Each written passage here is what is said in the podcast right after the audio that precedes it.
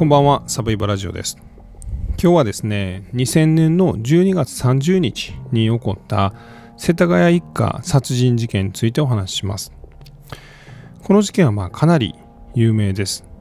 で、まあ、ポイントは、まあ、未解決事件であるということです。えー、この世田谷一家殺人事件ではですね、宮沢幹夫さんという方のお家がですね、世田谷の祖師ヶ谷公園の、まあ、一角ですね、まあ、公園内と言ってもいいのかもしれないです。まあ、公園の端っこぐらいにありまして、で、そこに12月30日の深夜ですね、まあ、11時とか12時とかぐらいと言われてますけれども、何者かが2階のお風呂場の窓から侵入しまして、で、えー、宮沢みきおさん、まあ、44歳のご主人ですね。で、奥さんの安子さん。で、えー、お姉ちゃん、8歳だったニーナちゃんと6歳だったレイ君を殺害して、えー、その後逃亡して未だ捕まっていないという事件です。で、えー、時効はですね、もう撤廃されてますので、時効が来ることはないのですが、えー、事件はまだあ容疑者が逮捕されたり特定されたりとかいうことは、えー、一切ないですね。で、実はかなり、えー、たくさんの、まあ、証拠というか遺留品があるんですけれどもあこの事件はそのこの人が怪しいというところまでもたどり着いてないというのが実情です。ではまずはですね、えー、犯行がどのようにして行われたのかというところを見ていきたいと思います。えー、12月30日なので大晦日の1日前ですね。で夜の11時半ぐらいだったと言われてます。えー、この世田谷のこの祖師ヶ谷公園、まあ、かなり大きな公園なんですけどもそこの、ま、フェンスがあってそのフェンスを使ってどうやら犯人は2階のお風呂場の窓を開けてそこから入ったと言われてます。でその時に2階のベッドで寝てたのが6歳のレイ君でした。でまずはレイ君が首を絞められておそらく殺されたということです。でその音におそらく気づいたんじゃないでしょうか。1階にいた、えー、宮沢さんがですね、えー、おそらく様子を見に上に上がってきたと思われます。えー、ミキオさんがですね。で、えー、ミキオさんは、えー、頭を柳葉包丁で刺されたりとか、まあ、え、全身、足とかも刺されてるんですけども、まあ、いわゆるめった刺しにされて、まあ、階段を転げ落ちるような形で1階で亡くなりました。で、えー、3階にいたと言われている安子さんと長女のニーナちゃんが続いて襲われます。で、このみきおさんが襲われた時に犯人は柳葉包丁を自分で持ってきたんですけどもみきおさんの頭蓋骨の中にですねこのかけらが柳葉包丁の先端のかけらが入っていたと言われてましておそらくこの包丁がちょっと使えなくなったということで安子さんとニーナちゃんはこの柳葉包丁で襲われた後、まあ、自宅にある文化包丁でさらに襲われています。で犯人がおそらく柳葉包丁が使えなくなったと分かって文化包丁を探しに行ってる間ですねおそらくこのお母さんの安子さんは、まあ、傷ついてしまったニーナちゃんを手当てしようとして、まあ、ティッシュでニーナちゃんの血を拭いたりしている跡が残っています。で犯人はさらにそこに戻ってきてさらに2人をめった刺しにして、まあ、2人が亡くなっています。で犯人はその後まあ、これは諸説あるんですけれども、まあ、10時間ぐらいですね、この自宅にとどまって、えー、例えばアイスクリームを食べたりとか、あとはメロンを食べたりとか、えー、インターネットを使って何かを検索しようとしたりとか、まあ、そういうことをしていました。あとは犯人もですね、自分の手を切ってたみたいで、まあ、それを治療しようとしてですね、えー、絆創膏を貼ってみたりとかあとはあの生理用品で血止めをしようとしたりしたりとかまあいろいろやっています。でさらにはですねソファーで仮眠までしようとしてたと、まあ、仮眠をしたというふうにも言われています。で、えー、犯人は自分が着ていた、えー、ラガーシャツを脱いでですねで畳んでこの、え、被害者宅に残してですね、えー、宮沢さんの、まあ、トレーナーを代わりに来て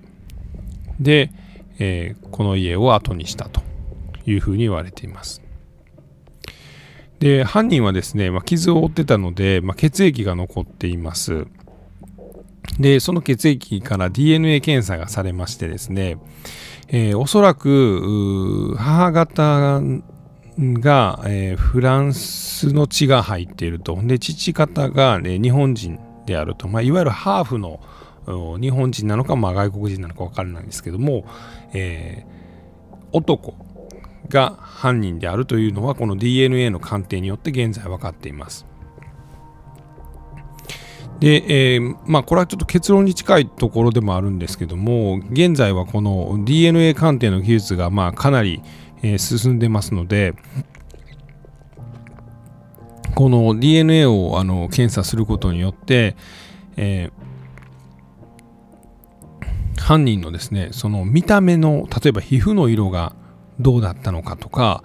えー、そういうところをですねこの最新の科学技術で、まあ、捜査機関がですね調べようとしているというのが、まあ、今この現状2021年の現状の、まあ、最新の、えー、捜査の部分です。で、えー、ちょっと話は前後するんですが実はまあこの2000年の12月30日あたりというのはですね、えーまあ、この東京ではいろんな事件がちょうどあったタイミングと重なってまして例えばあのイギリスの女性のルーシー・ブラックマンさんという方がま失踪した事件、まあ、後に殺人罪となったんですけども殺人事件として捜査されて立件されて犯人も逮捕してるんですけど、まあ、その事件でま捜査がかなり警視庁の捜査一課がま、その事件にかなり動いていたみたいなこともあったりとかさらにもう一個事件が抱えていたとかあとはま年末であったみたいなこともあってですねえー、かなりたくさんの遺留品が残されているにもかかわらず、まあ、捜査が、まあ、この初期の初動捜査があのうまいこといかなくなったのがここまで事件が長引いている理由じゃないかみたいなことは言われています。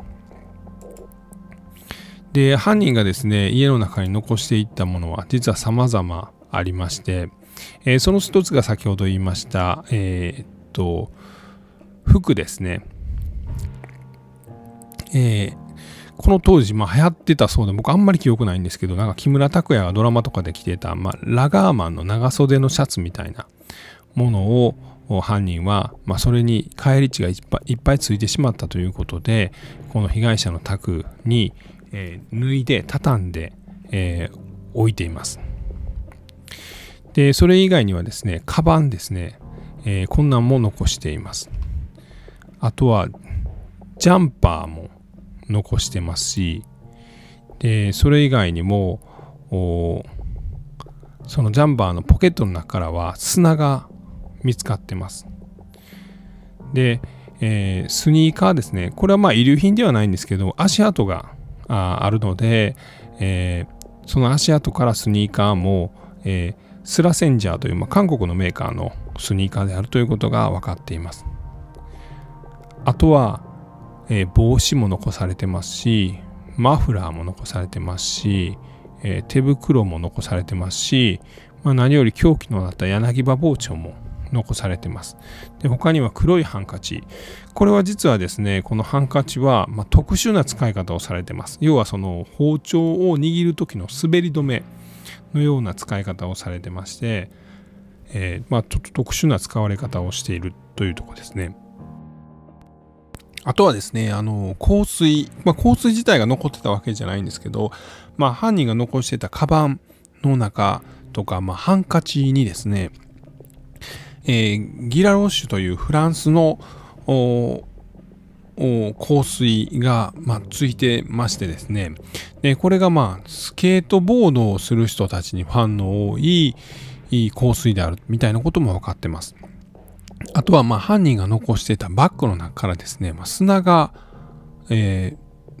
見つかったんですけど、その砂がですね、まあおそらくアメリカのカリフォルニアからネバダ、まあ、ラスベガスあたりまでの砂なんじゃないかみたいなことも言われてます。で、えー、結構この遺留品とですね、えー、スケートボードとの、まあ、関連が言われてるんですけどもなんでこのスケートボーダーと犯人が結びつけられてるんじゃないかみたいなことを言われてるかというとこの被害者のお家は祖師ヶ谷公園の、まあ、隣接してまして、で、この当時、祖師ヶ谷公園がですね、拡大工事、拡張工事を行うために、えー、被害者宅は、まあ、立ち退きをしてほしいみたいなこと言われてたんですね。で、まあ、実際近所の家とかも立ち退いたりしてたんですけども、えー、被害者宅はまだ当時は残ってました。で、この公園内にあのスケートボードをする、なんていうんですかね、あのハーフパイプみたいな、ああいうものがありまして、でそれが被害者宅とかなり近かったということもあって、えー、ここのスケートボードをしている若者たちと、まあ、何度かこの被害者の方がですね、まあ、トラブルになったと。まあ、要は夜遅くまで、えー、まあ、スケートボードをやっちゃう若者に対して、まあ、宮沢さんがもう遅いからそろそろもうやめてくれないかみたいなことを、まあ、話し合ったりしてた、まあ、そういうことがあったということです。で、えー、実は先ほど言いましたその DNA 鑑定の部分なんですけれども、えー、2000年に起こった事件なんですけどもその後ですね、えー、DNA 鑑定の技術がまあどんどん進化していてですね、え一説にはこれがダイヤモンドオンラインに書かれている、まあ、情報なんですけども、え例えばこの香水がフランスのギラロッシュという香水であったとかこの DNA の中でですね母方の DNA が、まあ、フランス系の DNA であったみたいなところから、えー、浮上してきたのがですね、えー、ヨーロッパ系の、まあ、ハーフの男性、が、まあ、捜査線上に浮上してきた時期があったそうです。で、えー、実はこの警察はですね密かにその男性を追ってですね、えーまあ、外国まで行ってですねでその男性の、まあ、お母さんの DNA を、まあ、ゲットするみたいなところまでは行ったそうなんですけども、まあ、この男性の DNA のゲットまではできずですね、えー、まあ、今に至るということだそうです。なので、もしかしてですね、えー、まあ、欧米の方、欧米欧米の方か、まあ、ヨーロッパの方で、まあ、この犯人がですね、何か罪を犯した時には、その DNA が取られて、まあ、DNA 自体は日本には残ってますので、えー、一気にま犯人逮捕につながるかもしれないみたいなことは言われています。あとですね、えー、いろいろな説がまあ言われているんですけれども、えー、現状ですね、まあ、この事件は未解決事件なので、えー、警視庁が、まあ、懸賞金をかけています。で、警視庁の懸賞金というのは、まあ、上限が1000万円なんですけれどもさらにご家族がそこに上乗せする形で、現状2000万円の金額が、まあ、逮捕犯人逮捕につながる有力な情報に対しては、えー、用意されているというようなことでございます。えー、まだまだちょっとわからないことばかりなんですけれども、えー、たくさんの遺留品が残っているのに、まあ、犯人か犯人逮捕へとまあ、つながらない、えー、今日は2000年に起こった、えー、世田谷一家殺害事件についてお話をさせていただきました、えー、最後まで聞いていただきまして本当にありがとうございます。